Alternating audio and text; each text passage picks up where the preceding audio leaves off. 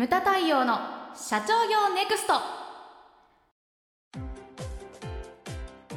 皆さんこんにちは。ムタ太陽の社長業ネクスト。番組ナビゲーターの奥脇彩です。太陽さんよろしくお願いします。はいよろしくお願いします。はい今回のテーマはですね、はい、えー最近感動したことを3つ思い出す。はい、ということです、まず最初に、はい。まああの結論から言っちゃうと、はい。その直近で感動したことうんうん。誰でもあると思うんですけれどもそれを3つ寝る前にえー思い出していただきたいんですよね。でそれなぜ重要かって言ったらそのこの感動っていうのを自分が最近ねその感情表現っていうのをうまくまああの表現できない人が増えてるというふうに言われてるんですけれども、はい自分がその感動ね薄れてる感情表現薄れてる人がお客様が感動するような商品であったりサービスっていうのを提供できないというふうに私は思うんですよね。だからそれをまずやってほしいということを、えー最初にですね冒頭で申し上げておきます。まあこれきお聞きの方はえっ、とね、まあ直近何年でもいいんですけれども、感動したことを3つうんそれをですね感動した場面をうん寝る前に思い出して寝ていただきたいんですよ。それを毎日やっていただきたいんです。そういえば太陽さん前なんかそういうことやってたっておっはい、しゃってましたね、はい。えっ、と浪人時代やってました。無駄太陽、えー、18、19ぐらいの時に、えい18、19ぐらいの時に1年間やっておりました。はい。それで涙もろくなったのかなってないのかっていうそそういう話ですよね。非常に重要なことなんです。大事ですよねでも大事です。感動できる心を持つというはい。ことは。そうなんです。あやちゃん最近感動したことって何？いやー一応考えてきましたよ、うん。思い出して、うん。考えたんですけどまたなんか変な感じに。いじられそうな感じ違うんですよ私ほあのちょっと感動のポイントが違うなっていう。当ててみようか。はい。姫路城を見たとかもそうう。いうなんかそういう感じです。やっぱりそうやっぱりそう。天天空城に行きましたとかそういう感じなんですけど、はい。今回はですね、うん。あのまああの佐久間とのお話をしている中で、あの得た話なんです。あうん。得た情報なんですけど、その中世の時代うの,、んうんあの国日本のですよ、うんあの武士の人たちの傭兵ビジネスっていうのがうんあったっていうのを知って、わあみたいなすごい感動したんですよ うん。。それ日本？そう日本日本でうん日本でその今までその、まあ、増票と呼ばれるその、一般の兵のはい。人たちっていうのが、まあ、日本の中でこう乱世だといろんな戦場があったのでいろんな戦場を駆け回って、まあ、食いぶちをつないできたっていう事実があったんですけどそれが天下統一をされてしまったがためにその戦場がなくなってきてしまったってなるともう食べていけないってなるじゃないですか。そうするとその人たちは、まあ、いろんな方法はあるにせよ海外の、うんちょうどその時って海外は大航海時代でいろんな国がこう覇権をこう争っていろんな領地をこう取り合うっていうこう時代ですよね。うんそこにその武士たちが傭兵としてこう行ってでそれをまたビジネスにしてたんですけどあの政権を持っている人たちが。で行ってもうすごかったらしいですよ。とにかく強くて日本の武士がとにかく荒れてて鎖国してえ？あしてしてたんですけど、まあ、そこは結構自由に行けたのでそう武器とかその傭兵っていうのはもう輸出輸出物としてもう扱われていたみたいで。そそれってそなんかゲームの話？あ違いますよ。事実。違う。事で実。びっくりじゃないですか。で本当にだから海外の戦場であの日本の武士たちが、うん。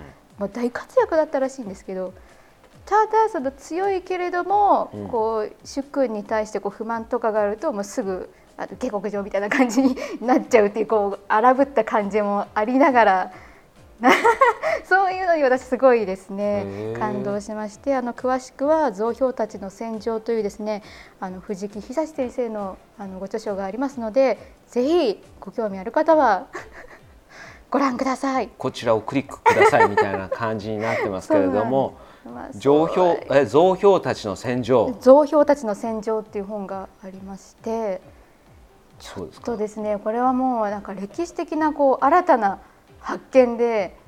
うん、これさあやちゃん、熱く語ってるけどさ 昨日一昨日あたりの話じゃない？あじゃないですよ。違う？違うんですけど。はい数ヶ月前の話なんあですそうなんだ。けど昨日一昨日なんかし下であれだったよ。佐久間 悦子がなんかお城がどうのって言ってそれそう奥脇に言えばあいつ喜んでくるぜ。えそうなんですか？みたいな話をしてたんだけど。久能山東照宮ですね。あの静岡にある東照う宮ん。はい。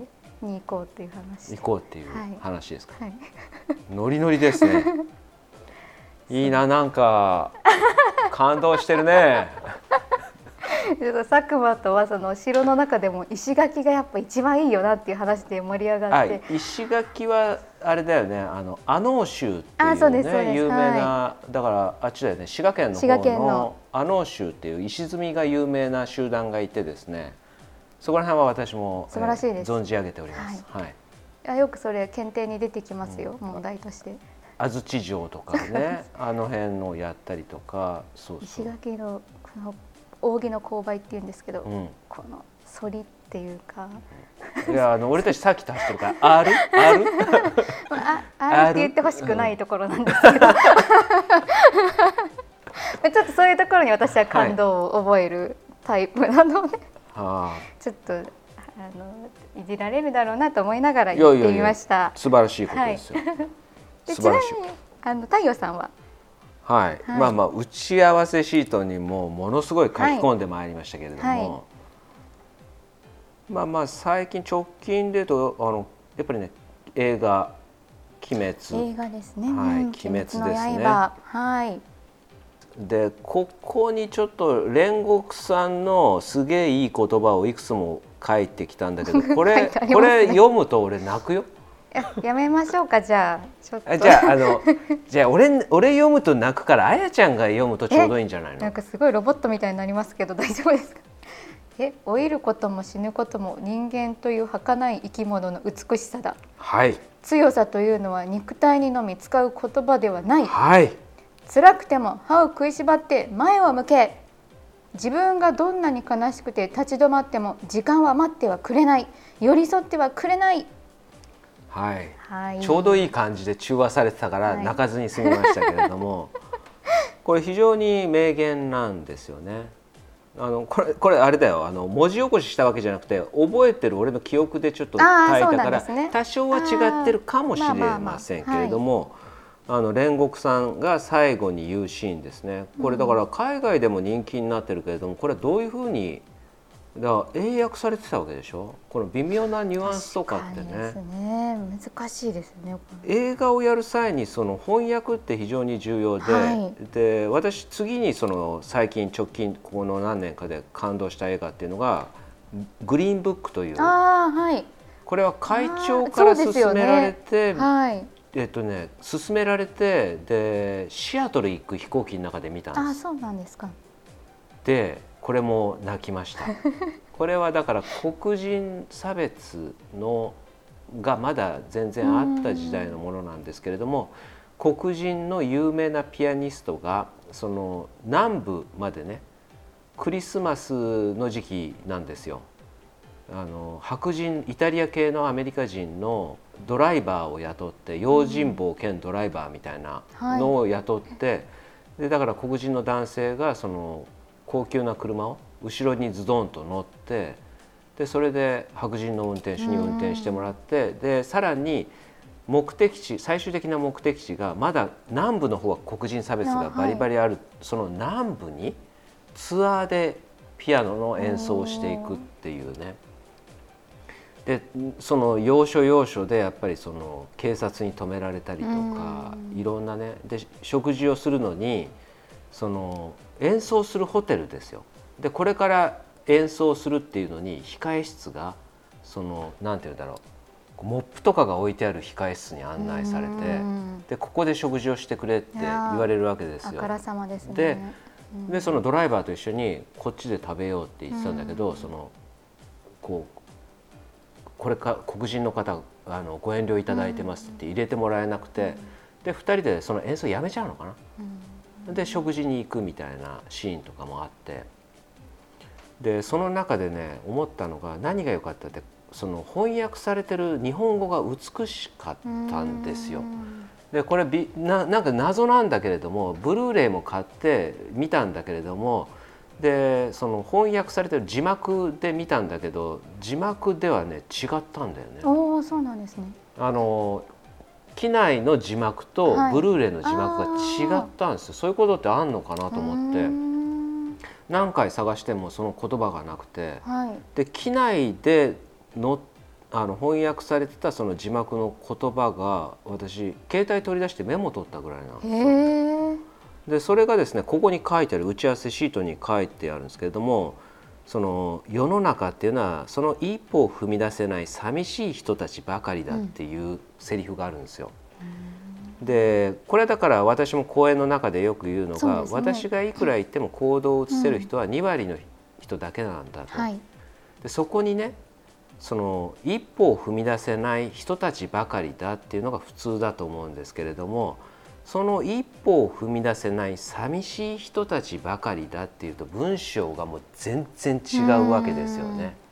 でこれは私もそのね物書きをしますけれどもあすごいなと思った一文だったんですよね。ここに寂しいが入ってくるか来ないかでこの世界観が変わってくるなっていうね。うんあのこのグリーンブックだからこれ見てない方は非常におすすめの映画です。非常にいい映画だったですね。だからこの辺のね翻訳がちょっと変わってるかもしれないけれども非常にその最後ラストシーンとかもほっこりするしね。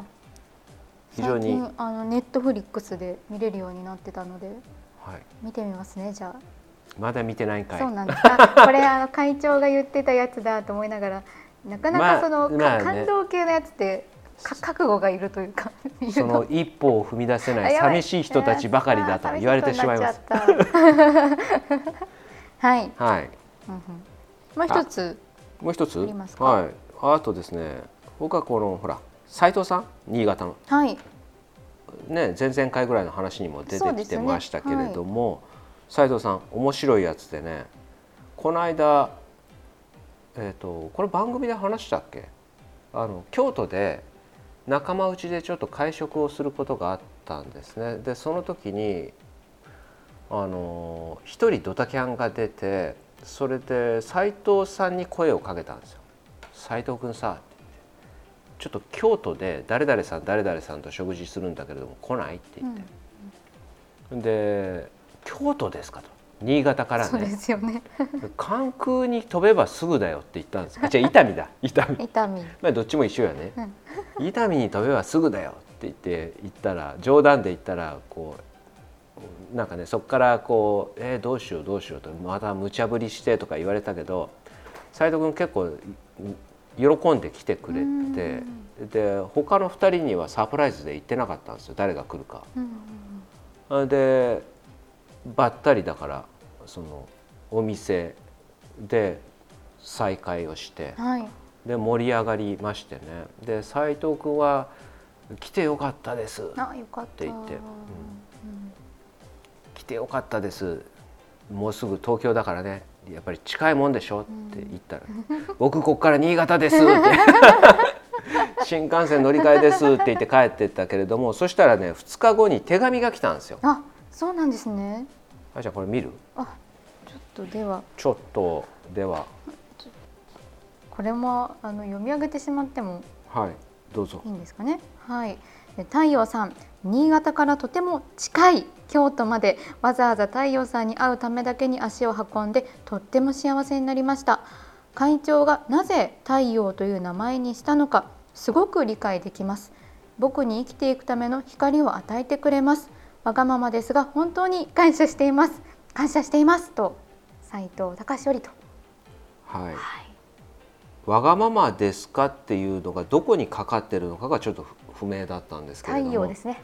太陽にかかって,、はい、ってますね。これは確実に で新潟から近いっていうところがやたらもうぐりぐりぐりぐり太文字になってるんですよ。何何回も何回も。は。い、という手紙のあ手書きの文章がね、はい。えー、ちょっと前の手紙なんですけれども、そうなんです斉藤さんはよくあれですもんねあのアクション起こせる方という事例でね出て。寂しくない方なんです。寂しくない。いつも本当行動的で。そうなんですよ、うん、でなんかねそのそうするとほらあのそこもね飲食だからネットとかでもお取り寄せとかあるのほら、うん、うちも協力しようとか応援しようっていう気になるじゃないですか、うん、そういう人ってね。だからアクションを起こせる人っていうのはすごい重要だというふうに思うんですよ。で、ね。うん、あとですね、まあ、感動したことを挙げたら私はキリがないぐらいあるんですけれども。うん、はい、はい、で重要なのは何かって言ったらですね、はい、その感じて感動という言葉、うんうんうん、感じて動くから感動という言葉なんです、はいうんうん、だから感じたら何かアクションを起こさなければ感動したことにはならないんですよ。自分だけにとどまっていることなんですね、はい、だ彼は感動したから手紙をくれたし、うん、うん、そうそういうふうになってると思うんですよ。だから私も機内でグリーンブックを見て感動したからブルーレイを買ってとか。うん、言葉をメモしてとか。でもっと言ってしまえば感じて動くの間に「即」っていう字を入れて「感即動」感じたら即行動を起こさなきゃいけないというふうに思うんですね。でだからこういうことをすると何かって言ったらやはりそのねほら応援してあげようとかね今言った斎藤君のようにあそこ大変そうだからね、うん、少しでも何かうちで力になることがあればっていうふうに思うしね。うんうん、でその感情表現っていうのは非常に重要で、はい、うん、あの喜怒哀楽、はい、ね。これっていうのはだから最近そのこういう喜怒哀楽を感情表現ね苦手な人が非常に増えてきてるっていうのをよく言われますけれども。うんこういう人って自分がその感動をよく表せない感動しても行動を起こせない、うん、こういう人がそのお客様を感動させられる商品であったりサービスっていうのをね提供できないというふうに思うんですよね。だって自分がわからないわけですから、ね。うん、まず自分が感動してみるっていうのは非常に喜怒哀楽っていうのを表現してみるっていうのは非常に重要なことだというふうに思うんですよ。はい、だからその私は自分その感情表現苦手だというふうな人がもしいらっしゃったら冒頭でそのまずね一番最初に言った通り寝る前に直近で感動した出来事などを3つ思い出して、そしてですね床についていただけたらなというふうに思います。ムタ対応の社長業ネクストは全国の中小企業の経営実務をセミナー書籍映像や音声教材コンサルティングで支援する日本経営合理化協会がお送りしました。今回の内容はいかがでしたでしょうか？番組で取り上げてほしいテーマや質問などどんなことでも番組ホームページで受け付けております。どしどしお寄せください。それではまた次回お会いしましょう。